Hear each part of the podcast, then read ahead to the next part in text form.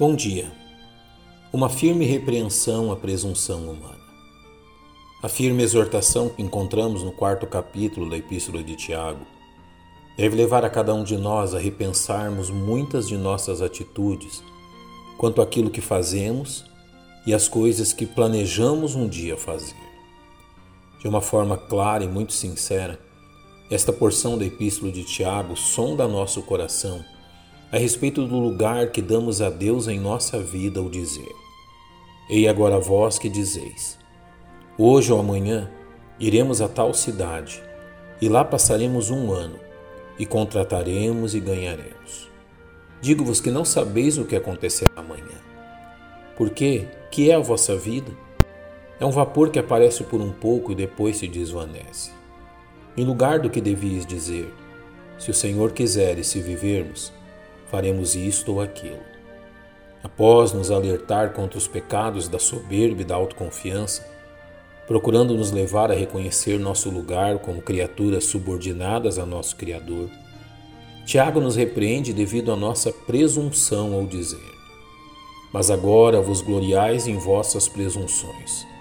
Toda a glória tal como esta é maligna. A expressão presunções aponta para aquilo que a pessoa fala apenas para impressionar as outras pessoas, mas é algo que ela não pode manter. A expressão maligno se refere àquilo que é errado e prejudicial.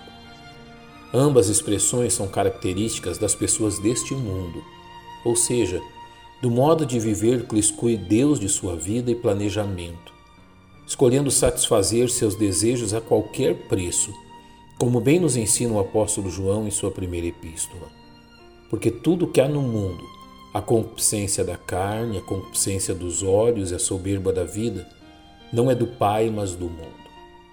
A raiz da palavra presunção é a mesma da expressão soberba, que se refere ao orgulho e jactância dos homens ímpios, que apresentam como característica principal de seu comportamento não reconhecerem o poder e autoridade de Deus como é descrito pelo apóstolo Paulo em sua lista de vícios pecaminosos, que encontramos entre os homens, onde os descreve como murmuradores, difamadores, aborrecedores de Deus, injuriadores, soberbos, presunçosos.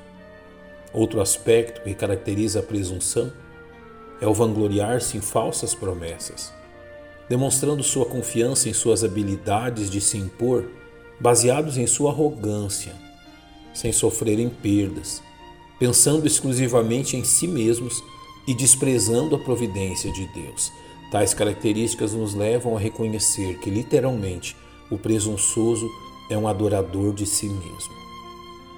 O que esta porção da Epístola de Tiago nos exorta é que não devemos imitar tais pessoas em sua presunção maligna, refletida em um modo mundano de agir em relação às demais pessoas e a Deus, o que a Bíblia chama de injustiça e impiedade.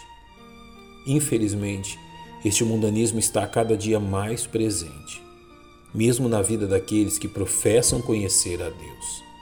E é este mundanismo cada vez mais presente na vida dos filhos de Deus que Tiago está denunciando, como claramente o fez no quarto versículo deste capítulo ao exortar-nos fortemente, adúlteros e adúlteras. Não sabeis vós que a amizade do mundo é inimizade contra Deus? Portanto, qualquer que quiser ser amigo do mundo, constitui-se inimigo de Deus. Que entendamos, pois, que a presunção de que somos capazes de viver alheios a Deus não passa de uma triste e horrenda ilusão. Que Deus vos abençoe.